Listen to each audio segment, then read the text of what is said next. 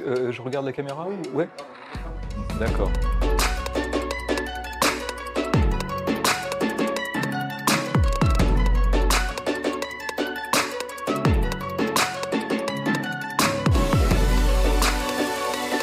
Euh, je, je suis pas sûr en fait. Je- j'ai pas d'éléments statistiques pour le, dire. En tout cas, ce que je crois que c'est que globalement l'état de l'école ne s'améliore pas, c'est sûr.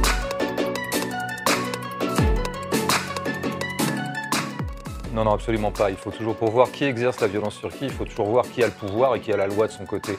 Évidemment que bien beaucoup de profs sont bordélisés, emmerdés, harcelés par leurs élèves.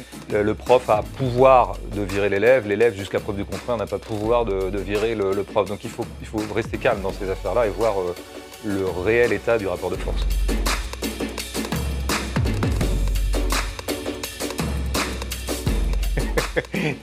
Non mais moi j'aime bien cette question qui est en fait une blague, c'est une punchline. Suis-je par exemple plus à même de euh, sauver euh, le niveau de l'équipe de France de rugby? Moi François Bégodeau, voilà, je pense que c'est du même acabit cette question.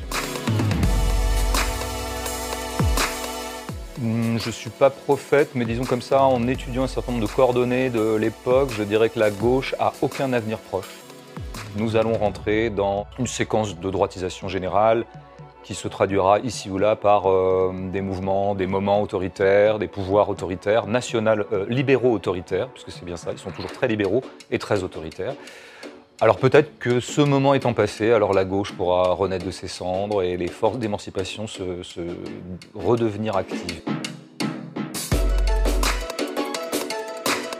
Moi, je ne suis pas en guerre véritablement. Je peux être en colère pour des choses. Je peux, à mon échelle, essayer de faire en sorte que, voilà, d'éviter un certain nombre d'écueils. J'essaie de lutter, en tout cas, contre les approximations verbales, contre euh, un usage euh, euh, falsificateur des mots.